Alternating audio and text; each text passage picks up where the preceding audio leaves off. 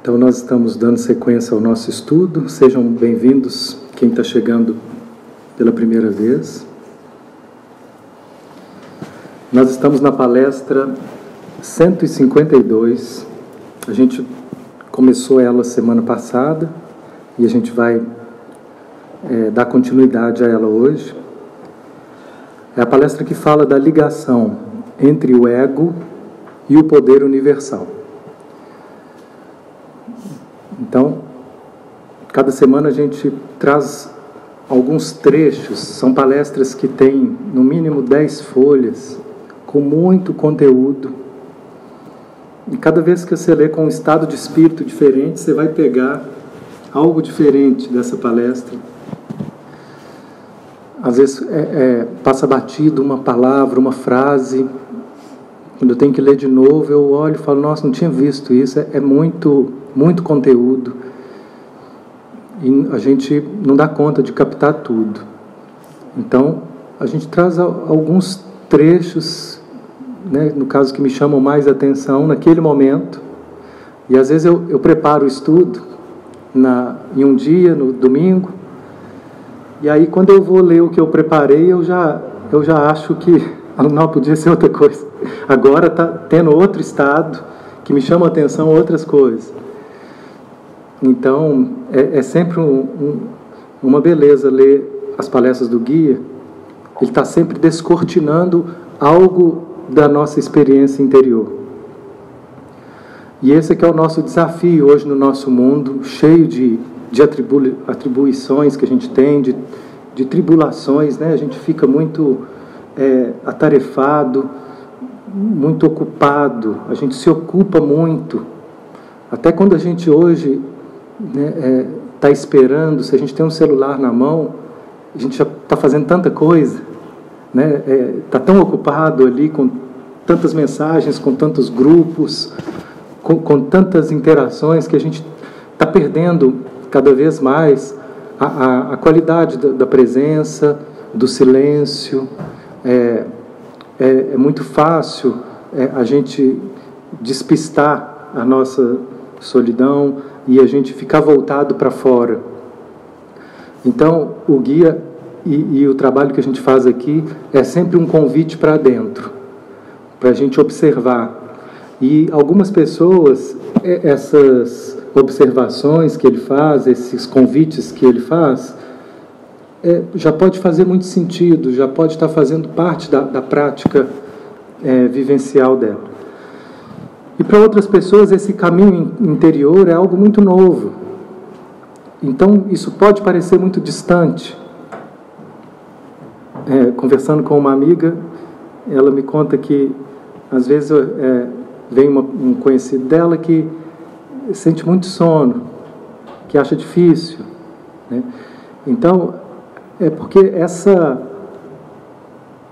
essa fala do guia, ela ainda está num lugar que está distante da experiência sentida né, dessa pessoa. Então, algumas coisas que ele vai falando só vai fazer sentido um pouco depois. Eu já li uma palestra que eu achei algumas coisas interessantes, mas só depois de um tempo, depois de algumas alguns dias, algumas semanas, é que aquilo começou a fazer um sentido quando eu vi aquilo na minha prática. Então, se a gente estiver atento à, à nossa experiência, nós vamos ter mais condição de ver essa dinâmica que ele está apontando para nós. Nessa palestra, a primeira coisa que ele nos diz, vou fazer uma retomada breve, que o significado e a realização da vida de uma pessoa depende, em última análise, do relacionamento entre o ego do homem e o princípio universal da vida, ou o eu real, como também o chamamos. Então, ele está dizendo que nós precisamos nos conscientizar que enquanto a gente não retomar nossa ligação com, com Deus, enquanto a gente não retomar a ligação com essa força, nós vamos estar insatisfeitos. Nós vamos estar presos em insatisfações e buscando muitas vezes o que ele chama de falsas necessidades para poder preencher esse nosso vazio. E às vezes esse conceito de Deus é colocado de um lugar também muito distante pelas religiões, como um Deus que está no céu, um Deus que está longe, um Deus que eu não sei se ele está olhando para mim, né? um Deus fora. E aqui o conceito dele é bem oriental. É um Deus dentro. Né? Nós não, estamos separados desse Deus. A gente é que perdeu a consciência né, dessa ligação. E cabe a gente, no nosso processo evolutivo, retomar essa consciência, retomar é, esse caminho de, de volta para casa.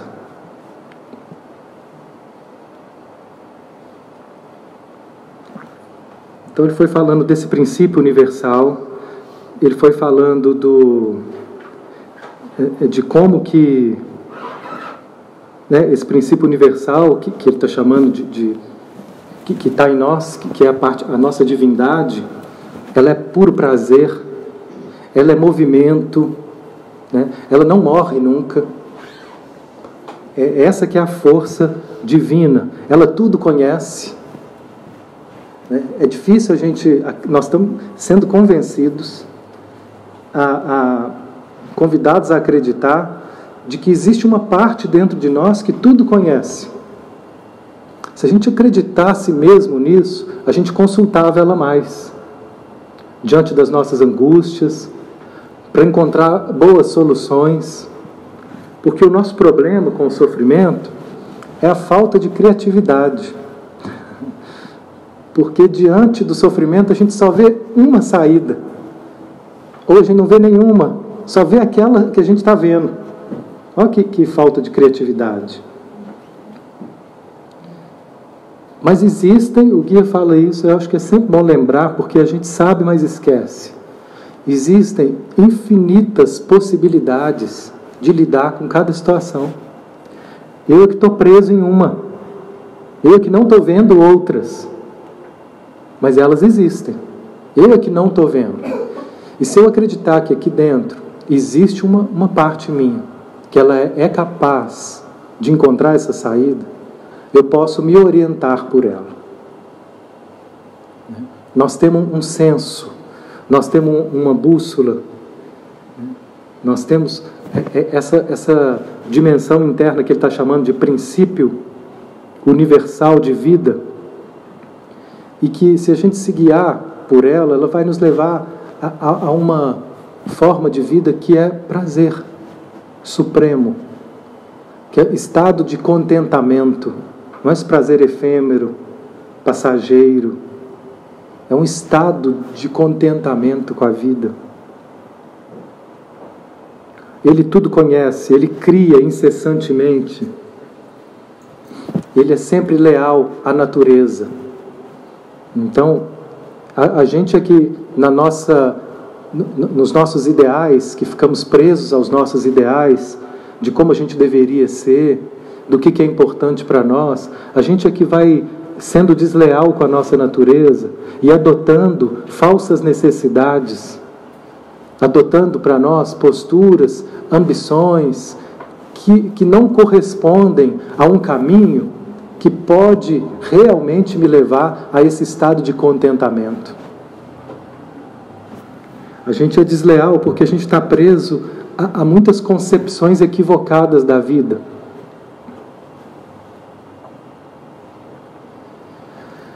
Então, eu, conversando com uma, uma pessoa, um tempo atrás, num, num grupo, e ela estava vivendo uma angústia em relação à família dela, e tensa, e a gente então começou a abrir um espaço para que ela pudesse se escutar e, e perceber o que, que realmente estava gerando aquela angústia.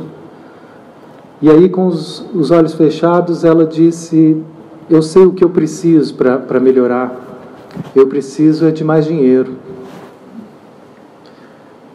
E aí eu perguntei a ela, então, quando você diz que precisa de mais dinheiro, né, o que, que você sente? essa angústia ela alivia? Não. Fica do mesmo jeito. Então, é, é eu, a gente aprendendo a consultar essa parte sábia dentro de nós. Ela fala, só que ela fala de forma sentida. Nós temos um movimento experiencial que ele dá indicativos para nós, né? que é esse princípio divino. Né? Ele é vivo, ele é sábio. Nós estamos aprendendo a, a olhar para ele, a mirar, a consultá-lo. E aí ela disse: não. E aí ela continuou falando mais um pouco. E aí ela chegou em um momento que ela entendeu que o que ela queria mesmo era ajudar os pais dela, porque ela se sentia muito responsável pelos pais dela. E quando ela então tomou consciência disso, aí ela chora, aí ela alivia, a angústia alivia, aquilo que estava preso soltou porque ela começou a compreender que ela estava exagerando na ânsia de salvá-los e achando que ela podia salvá-los e podia aliviá-los ganhando dinheiro. Então ela estava trabalhando igual uma louca, trabalhando, trabalhando, trabalhando, trabalhando, porque ela, na, na, na concepção equivocada de que essa era uma solução para poder encontrar paz e ajudando os pais dela. O que ela queria mesmo ela vê os pais felizes. O que estava sendo difícil para ela escutar é o quanto que ela estava sofrendo por estar tá se sentindo impotente diante do sofrimento dos pais. Quando ela escuta isso, essa voz ali diz: Você não tem que dar conta de tudo. Olha como é um alívio escutar isso. Você não tem que dar conta de tudo. Em outras palavras, né? Quando a gente, quando a gente percebe o nosso exagero, a gente tende a aliviar a nossa barra. Quando eu percebo que eu estou sentado com uma postura torta, eu tendo a corrigi-la.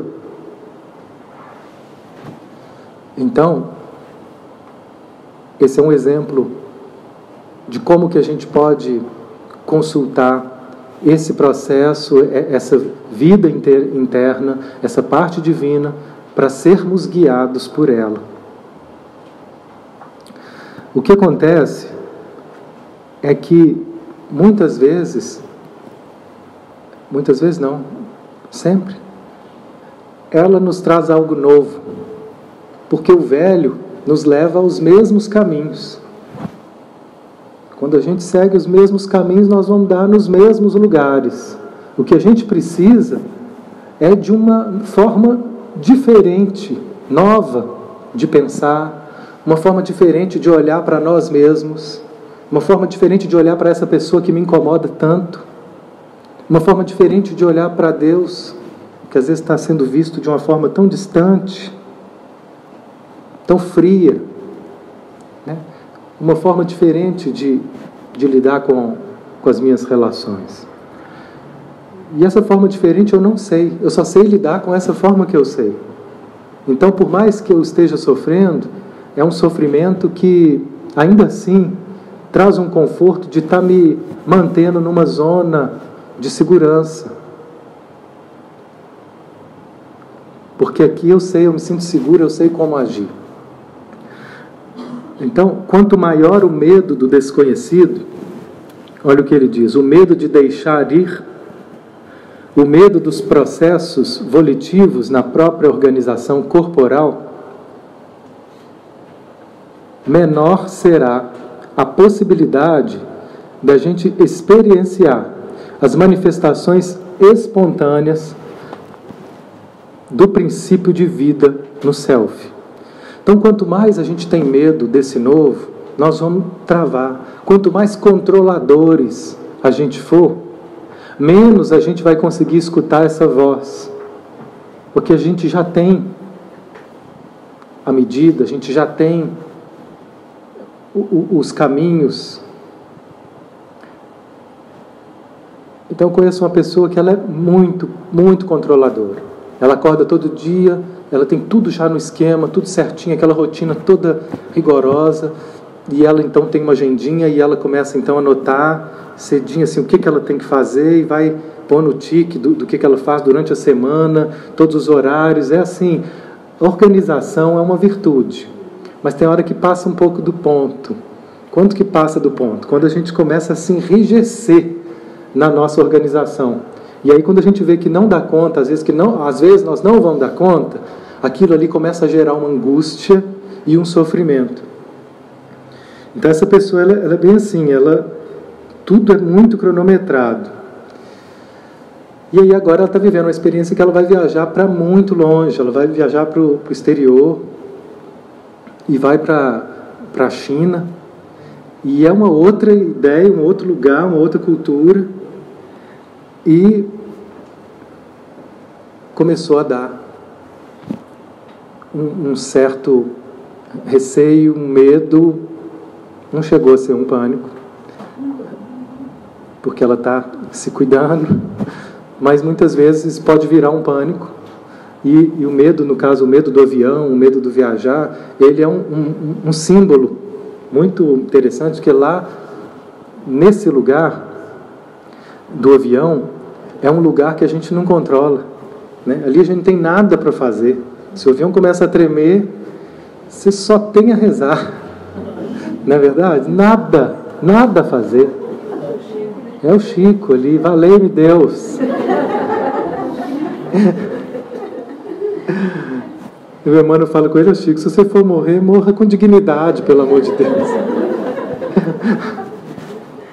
Eu vou morrer, morra com dignidade. O Emmanuel era, era danado, né? Um, um educador mesmo.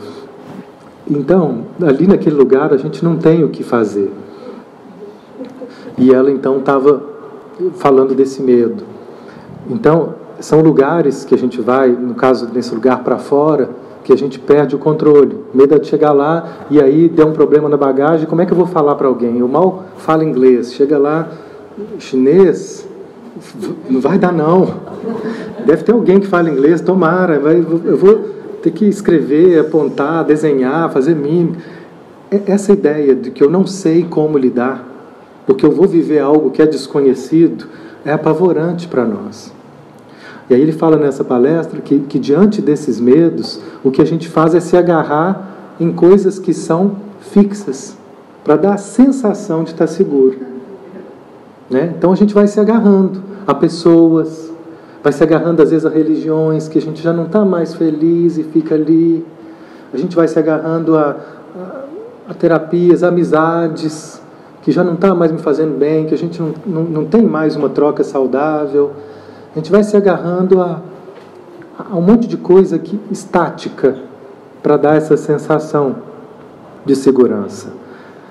Então, quando a gente fica preso nesse controle, a gente impede essa manifestação espontânea. Essa é uma marca de, dessa parte divina nossa, dessa dimensão é, da nossa experiência divina. Ela é sempre espontânea. E, e essa característica de espontaneidade, ela já fala de algo que é novo, que é livre. Né? Então, quando a gente está muito preso no controle, a gente sufoca essa parte. Essas manifestações espontâneas, elas podem ser inspirações de uma sabedoria até então inimaginável para resolver os problemas pessoais ou para o desenvolvimento de talentos criativos da pessoa. Ou o princípio de vida pode se manifestar através de uma nova forma de experimentar e sentir a vida.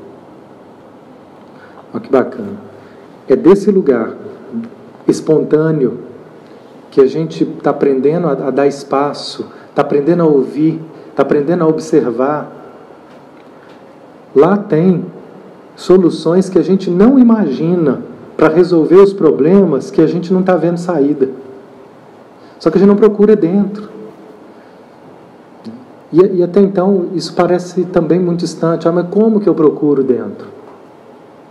E aqui ele começa a dizer: não, tem, tem um método prático.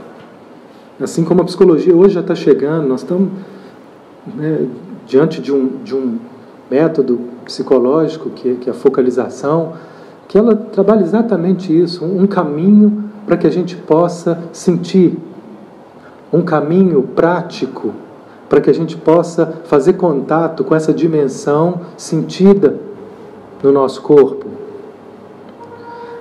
E aqui ele está falando a mesma coisa com outras palavras. Então está chegando para nós instrumentos, ferramentas. É, para mim, assim, nós estamos tendo acesso a, a, a, a tesouros que assim, a humanidade acho que nunca teve tão claro. Para quem quer caminhar, nós estamos recebendo chaves para abrir portas que antes não tinha.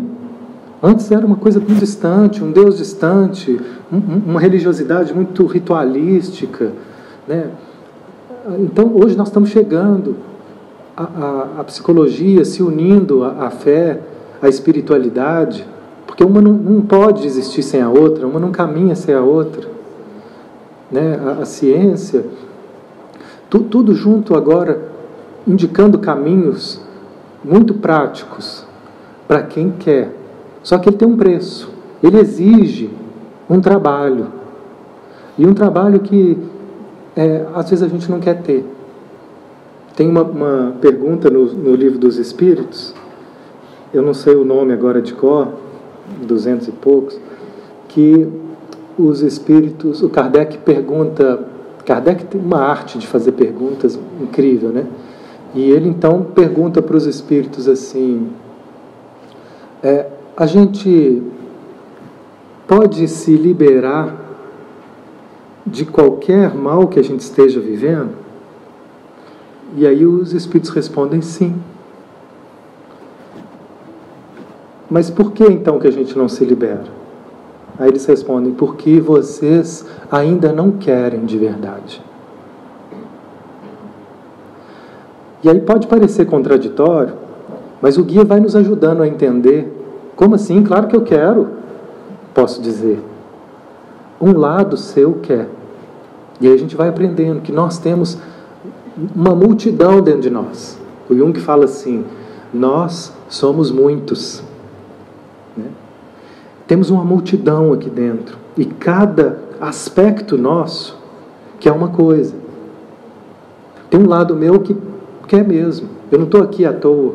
Eu não abri mão de estar em outro lugar para estar aqui escutando isso agora, se eu não tivesse uma parte que quer desenvolver, que quer dar um passo, que quer buscar um alimento, mas tem uma outra parte que diante de uma contrariedade desiste. Tem uma outra parte que quer, mas quer do meu jeito. Quer desde que eu não tenha que abrir mão da minha segurança. Tem uma outra parte que talvez não sinta verdadeiramente merecedora dessa solução.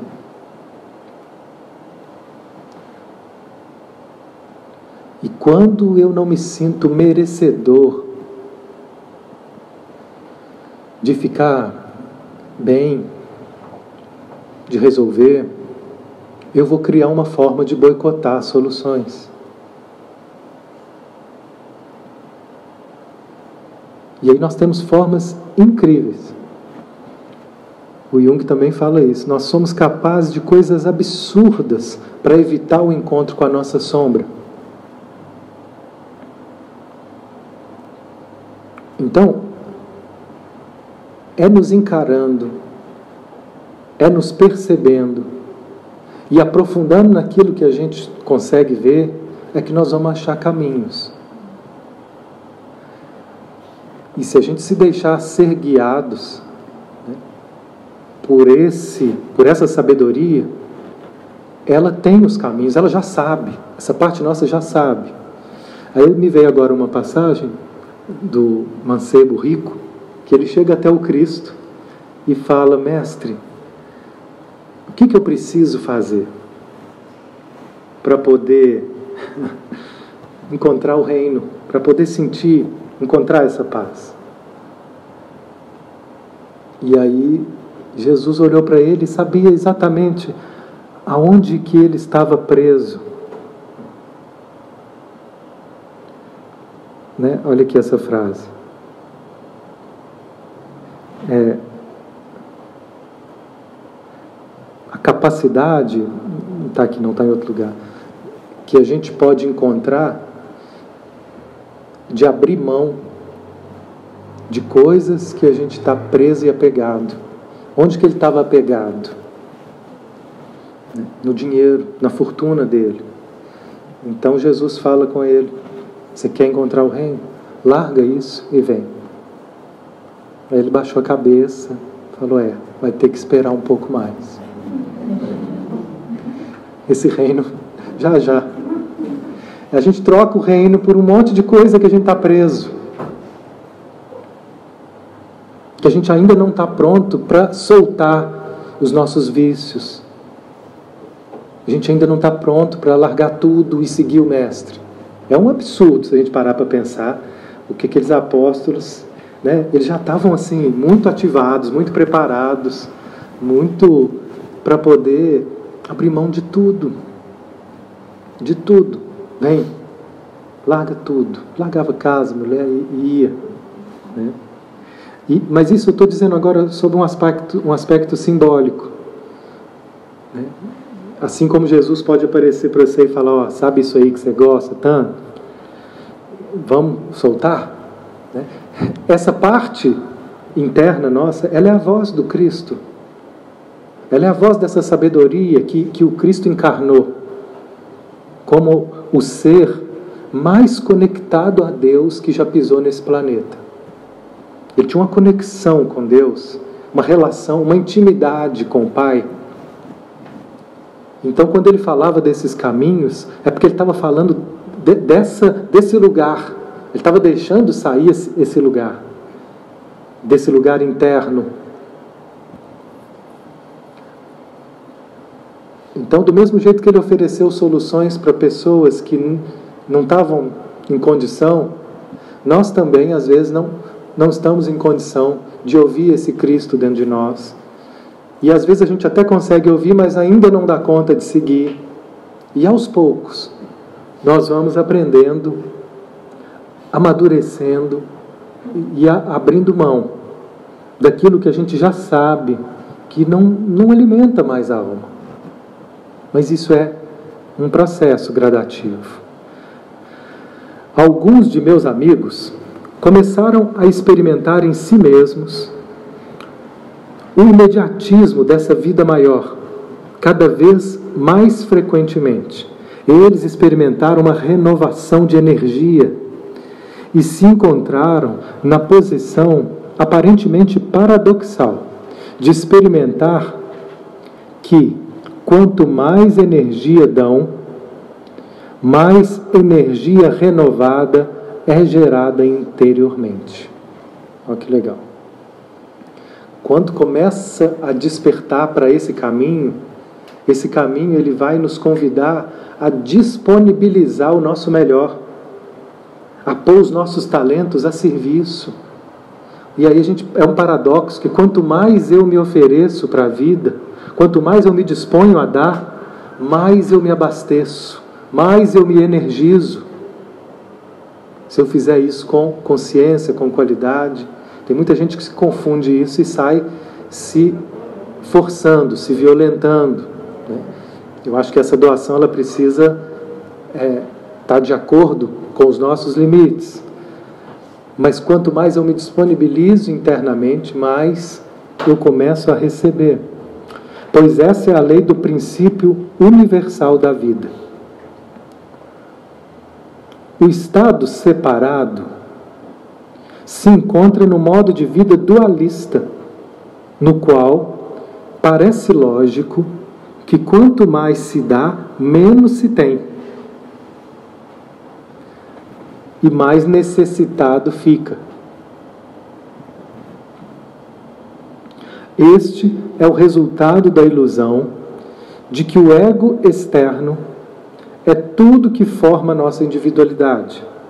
Essa é a raiz do medo de abandonar as fachadas, as fechadas, desculpe, defesas do ego. Então, qual que é a raiz do nosso medo que faz com que a gente fique preso na nossa individualidade? O medo de se abrir, de dar e perder, e não sobrar, e não ter de volta. E é uma coisa às vezes tão instintiva da gente perceber, tem gente que é mais coração aberto, e tem gente que pode ser mais fácil se doar em determinados pontos, né? outros mais difíceis. Eu, como um bom taurino, acho difícil dividir comida. É um desafio. Saquinho de pão de queijo. Eu falei, gente, ofereço, não ofereço. Minha filha é outra taurina, eu brigo com ela por causa de comida. O filho é um pedacinho para o papai, filha. Ela hum, fecha a cara. Difícil dividir comida. Então, a gente vai vendo o nosso fechamento, nosso egoísmo nas pequenas coisas. E às vezes eu tenho que pensar, não, você pode, pode, pode distribuir, pode dividir. Tem que me trabalhar para isso. Ontem eu abri o saquinho de pão de queijo para a turma lá e não doeu. Sobrou até uns. Mas eu vi o pensamento assim, ó, vai acabar, vai acabar, não vai sobrar para a noite. É muito sutil, mas está aí. É com tudo. Isso com um pão de queijinho de três reais ali da padaria do Zé. Agora imagina, né, com as coisas maiores, os sentimentos. A gente se fecha, né, com medo de dar e perder. Quando eu falo de soltar o ego, não quero dizer aniquilar o ego. Há um equívoco muito grande. A gente acha que tem que aniquilar o ego, deixar de ser a gente mesmo. Eu não quero dizer aniquilar o ego, nem mesmo desprezar a sua importância ou deixá-lo de lado. Então o guia está dizendo o ego é parceiro, né? ele é instrumento nesse plano para poder organizar a expressão dessa parte divina, né, para poder é, é, trabalhar junto.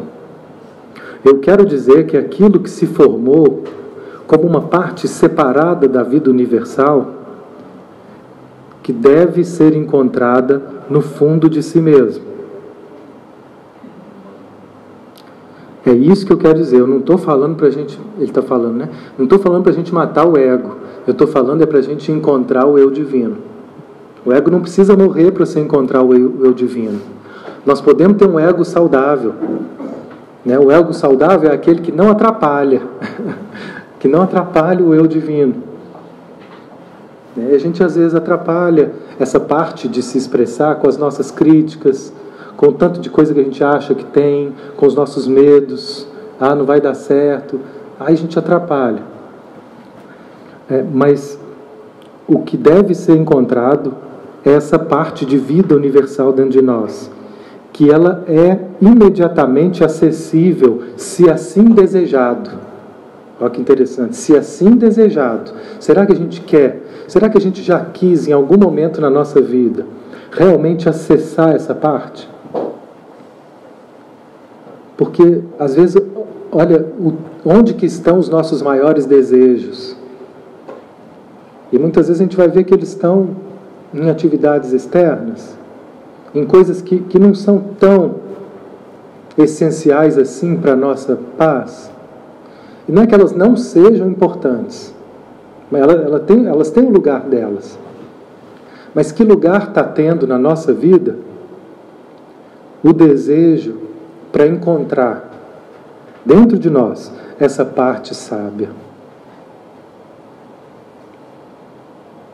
Se assim a gente desejar, nós vamos imediatamente acessar. Então, primeiro ele está dizendo assim: gente, aprendam a querer isso. Isso não vai acontecer se vocês não quiserem. Se vocês não quiserem de verdade. Né? Então, ele está despertando a nossa demanda, despertando a, a nossa necessidade de voltar para dentro. Que às vezes a gente não percebe essa necessidade e não é, age de acordo para satisfazê-la. Se a gente fizer, a gente vai encontrar. A gente vai se reconectar com a nossa origem. Quando o ego se torna forte o suficiente para se arriscar e confiar em outra, outras faculdades além da sua própria. Olha que bonito isso. A gente precisa fortalecer esse ego para ele confiar, né? para que a gente possa confiar naquilo que eu não vejo, naquilo que está além das minhas faculdades. Eu tenho uma faculdade que eu, penso, eu organizo, mas essa parte, ela é uma faculdade nossa que ela está além. Eu não entendo como é que ela funciona, que ela vem de uma espontaneidade. Eu não sei qual que é a próxima solução, qual o caminho que ela vai apontar, mas será que eu posso confiar nesse caminho desconhecido? Quando a gente começa a confiar, ele vai nos conduzindo. Quando a gente tem medo, a gente trava.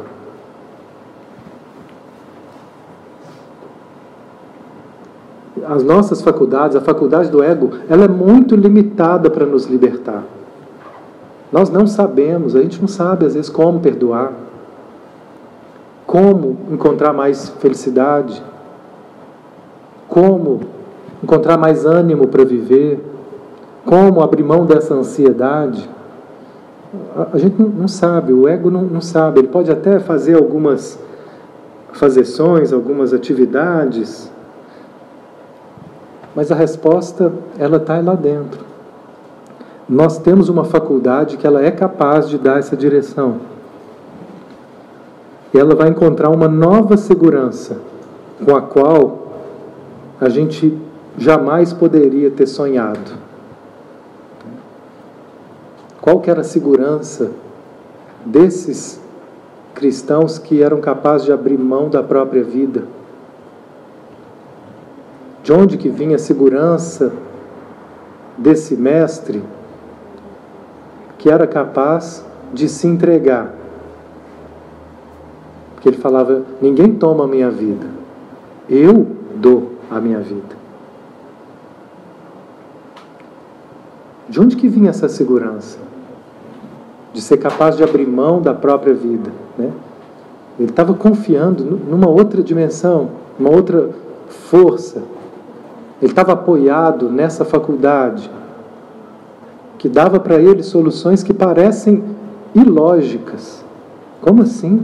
Até hoje, para muitos, é um, é um mistério a compreensão do, do cristianismo. E muitos entendimentos distorcidos, equivocados, como se a gente tivesse que, que sofrer para poder aproximar de Deus, tem nada disso. Muita distorção em torno da falta de, de compreensão do que realmente que ele estava apoiado para poder sustentar aquele momento. O medo desse novo passo né, de dar um passo para o desconhecido, ele é governado pela ideia de que o nosso ego vai ser esmagado e despencará no vazio e deixará de existir. Né? Existe esse medo dentro de nós. O medo é aliviado quando a gente se agarra a uma substância psíquica imóvel, petrificada. É aquilo que a gente falou, a gente se agarra ao que parece seguro E aí a gente começa a ter uma ação contra a vida, porque vida é movimento. Quando você descobre que o movimento é seguro, porque ele lhe carrega, descobre também a única segurança real que existe. Olha, a única segurança está em a gente confiar no movimento. Olha que bonito. Em, em confiar que o movimento é seguro. Porque a gente tem um lado que quer que a nossa vida mude, mas tem um outro lado que diz: eu quero que ela mude, mas eu não quero mudar, porque eu tenho medo da mudança. Eu tenho medo de me abrir, eu tenho medo de me expor, eu tenho medo de enfrentar coisas. Essa semana eu escutei algo da, de uma pessoa que ela falava assim: Eu não quero olhar para aquilo que me deixa insegura. Então, toda vez que eu vejo que eu estou insegura, eu olho para o outro lado. Eu não quero olhar para isso. Eu não quero me sentir insegura. Porque é ruim demais, né, gente? A gente se sentir inseguro. E esconder é permanecer em segurança. Né? Esconder é uma sensação de segurança. Eu escondo, escondo aqui, né? Só que não resolve. Ele se condena. Ah, se condena. Na insegurança. Ele fica, fica condenado a permanecer na insegurança. Porque enquanto a gente só muda aquilo que a gente é capaz de assumir, a gente só muda aquilo que a gente é capaz de aceitar. Por isso que é tão importante o autoconhecimento e a gente se aproximar dessa dimensão dentro de nós. Porque é só quando a gente aceita que muda. Então ela não estava conseguindo aceitar a insegurança dela.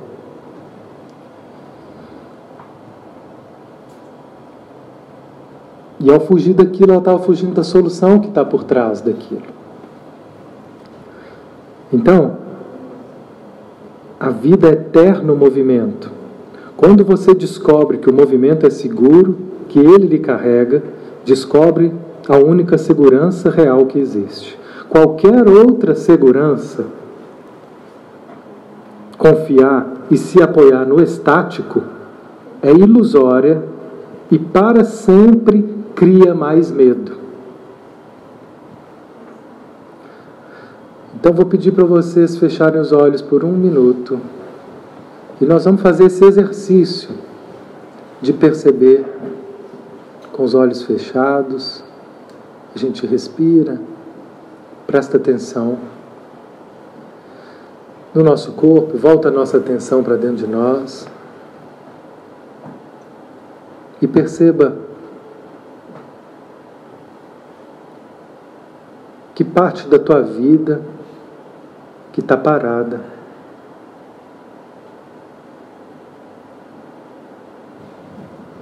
Perceba se tem algo que você está preso, presa no estático.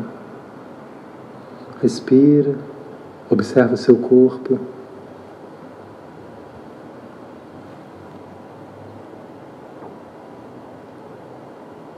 Que parte da tua vida você pode perceber agora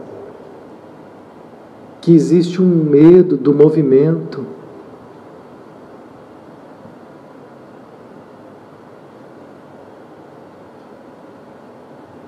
Medo de arriscar, de se expor.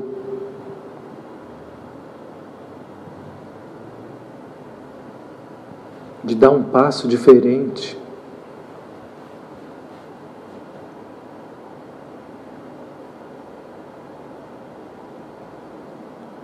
Perceba o que acontece quando você se depara com essa parte. Parada, presa, sem movimento. Talvez seja uma parte que já está assim há muito tempo.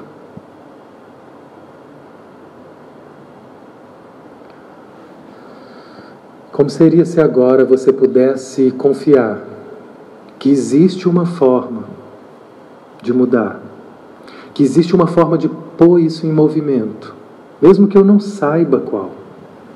Ela existe. Uma parte minha sabe. Eu ainda não me deixei ser guiado por ela. Mas veja se é possível dizer agora: eu quero encontrar uma boa solução para isso que está parado, para isso que está difícil. Eu quero encontrar uma saída. Talvez a gente possa pedir ajuda a essa parte sábia. Ou pedir ajuda a Deus, que não faz diferença, é a mesma parte. Para que eu possa encontrar uma boa solução. Para que eu possa pôr em movimento aquilo que está parado. Veja se é possível confiar.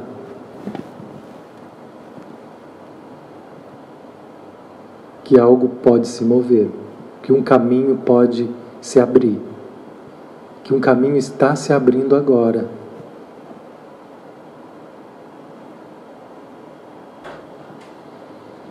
Respira e a gente vai voltando.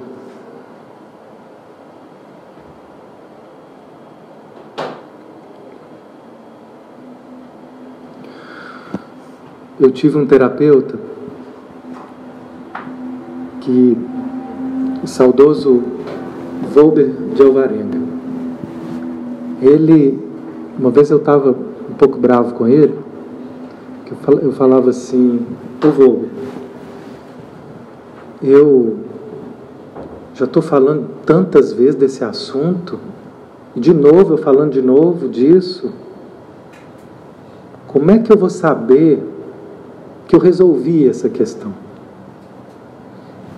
Aí ele falou para mim assim, Mateus, não há nada para resolver. Parece um, um mestre zen falando. Não há nada para resolver. Eu, como não? E eu fiquei com aquilo. E depois é que eu, ele foi me explicando melhor, pedi para ele me ajudar mais. O que há a fazer é pôr em movimento. É só pôr em movimento aquilo que está parado. Às vezes a gente fica querendo uma resposta, uma solução, o que, que eu tenho que fazer. Às vezes fica querendo a garantia de que isso não vai voltar mais. Mas cada vez que algo aparecer nessa dimensão que nos leva ao sofrimento, pode saber que tem algo parado, tem algo que, que a gente ficou preso, que ficou estático. E tudo que há a fazer é pôr isso em movimento, encontrar possibilidades novas que a gente não está vendo. Olha que, que bacana agora que ele diz: não há nada a temer você não pode ser esmagado ou aniquilado. Você somente pode ser carregado, como os planetas são carregados no espaço. Não há nada a temer. Você somente pode ser carregado, como os planetas são carregados no espaço. Aí ele dá um, um, um exemplo assim: a lei da gravidade é semelhante ou expressa no nível físico a reação emocional e a apreensão de cair e ser esmagado quando o ego está sendo desconsiderado como a única forma de existência individual. Então, nesse plano nosso, a lei da gravidade, ela simboliza o medo que a gente tem de cair e ser esmagado. É um medo tão grande né, de, de ser desconsiderado. Eu tive um sonho que me acompanhou durante um tempão, de eu estar na rua e aí, contei para vocês ontem, de eu estar na rua e roubarem meu iPhone. Meu Deus, é caro demais. E eu sonhava toda hora com isso. Eu estava indo, de repente eu estou vendo, estão me cercando, vamos pegar, vamos pegar meu iPhone. Acordei. E era assim o sonho, várias vezes. Às vezes mudava um pouco do iPhone para o iPad, mas era a mesma ideia, eles vão me roubar. E eu nunca tive medo de ser roubado, mas passei a ter depois que eu comprei o iPhone. Porque agora eu tenho algo que é valioso. Estranho é caro demais. Porque foi, foi, porque foi a única coisa que, que me ajudou a, a, a, trabalhar com a tecnologia. Eu não sabia, não conseguia. Mas aquilo ali é justamente para quem não sabe. Se você, você aperta ali, ele vai te guiando. E, e, era o medo. E aí eu, eu, eu falava, gente, que medo é esse? Eu acho que eu vou ter que vender meu iPhone para sair desse medo. Mas no fundo, eu continuava repetindo até que eu descobri o que, que esse sonho estava simbolizando. Eu estava num grupo, e eu estava num grupo de terapêutico, E aí a gente fez um pequeno grupo para poder partilhar as nossas questões, o que, que tinha mobilizado né, no grupo, o que, que eu estava sentindo, um grupo dentro do, da formação do Petork. E eu estou lá falando de mim, falando da minha intimidade, de, das minhas dificuldades, e aí eu olho, tinha duas pessoas conversando, e dando gargalhada. Na hora que eu estou falando do, do meu eu mais profundo. Como é que vocês acham que eu me senti? Murcho, fiquei olhando assim, falei, gente. Aí passou, fiquei com vontade de falar, oh, gente, vamos prestar atenção aqui, vamos nos concentrar na atividade, né? Na atividade que a professora mandou. Mas não falei nada. E aí continuou, mas eu senti aquilo ali, percebi que não foi legal. Me senti desconsiderado. Dormi, de repente no sonho, olha eles atrás do meu iPhone de novo.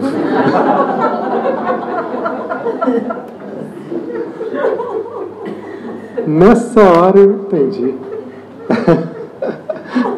Não adianta fazer seguro para o iPhone. No sonho, estava lá de novo. Aí eu entendi. O sonho estava me dizendo: você está sentindo ameaçado de perder o seu valor. Porque o iPhone representa algo de valor. E ali, quando eu não tive a atenção dos meus colegas, na hora do, do grupo, eu me senti desvalorizado. Eu senti que naquela hora roubaram meu iPhone. Perdi o meu valor. E é isso que o ego tem medo. Mas é verdade que eu perdi meu valor? Claro que não. Meu valor não se perde por causa de um iPhone. O meu valor não está no iPhone. O meu valor não se perde porque não me deram atenção. Mas na nossa infantilidade emocional, no nosso ego, esse é o medo da terceira dimensão que a gente vive esse é o medo do ego, que se eu não for considerado, se eu não me derem atenção, se não me derem valor, é insuportável. Eu me sinto esmagado. Quando o ego está sendo desconsiderado, né, eu sinto isso como uma morte. Essa que é a nossa dinâmica que a gente fica preso. Então nós estamos aprendendo a ir além do ego e entender: olha, não há nada a temer. Não é isso que vai definir o seu valor. Está acabando, gente. Da mesma forma que o homem só pode encontrar verdadeira segurança quando ele se une com a fonte de vida dentro dele. Assim também, ele só encontra sua dignidade quando supera a vergonha de ser real. Seja lá o que signifique, que isso signifique naquele momento. Algumas vezes o medo da aniquilação parece um mal menor do que o estranho sentimento de vergonha de estar exposto que advém do ser real. Olha aí. O nosso medo de se expor, de mostrar o nosso eu real, às vezes o medo até de assumir que ama, de deixar o amor sair. Né? É um medo de ser real, uma vergonha de ser o que a gente é. Nós todos temos essa vergonha. Todos temos de um nível maior ou menor, mais consciente ou menos consciente. A gente se reprime, se controla muito. Ele está nos ajudando a ver, perceba essa vergonha, para que você possa permitir que esse eu real, seja lá o que for, que ele se expresse. Reconhecer essa vergonha e não deixá-la de lado é um passo enorme. É a chave para um sentimento de adormecimento que causa desespero e frustração. Então, ele está dando mais uma chave para nós. Toda vez que você se perceber envergonhado, constrangido, inibido. Dê atenção para isso. O que, que você está inibindo? O que, que você está eh, impedindo, reprimindo de sair?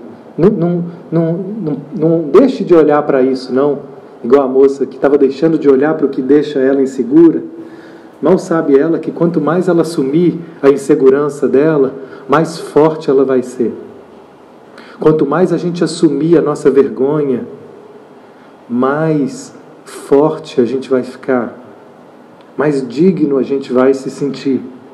E quanto mais a gente quiser esconder as nossas vergonhas e as nossas inseguranças, mais presos nós vamos ficar a elas.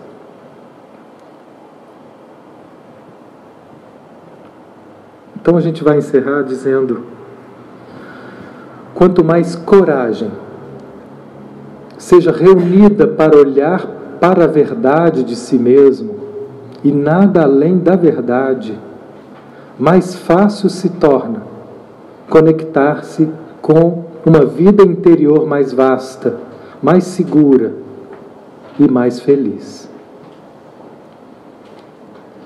A gente vai encerrar. E eu vou pedir para vocês fecharem os olhos e eu vou ler a saudação que o guia encerra essa palestra.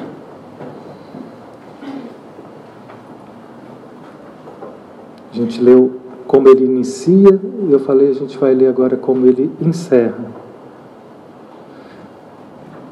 Sejam abençoados todos vocês. Que sejam. Ô Sérgio, espere só um pouquinho, por favor.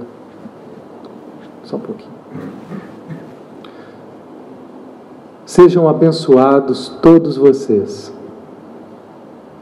que sejam bem-sucedidos em seus esforços para se tornarem reais, para ter a coragem aparentemente necessária para se tornar nuamente reais, sem qualquer cobertura falsa. Vocês não podem deixar de ser bem-sucedidos se realmente quiserem isso. Aquele que não progredir, não crescer e não se liberar é porque não deseja isso. É importante saber disso e encontrar a voz interna que se recusa a progredir que todas as camadas, as camadas falsas possam cair, porque isso é o que vocês querem e decidem. Vocês então descobrirão a glória de viver. Estejam em paz, estejam em Deus.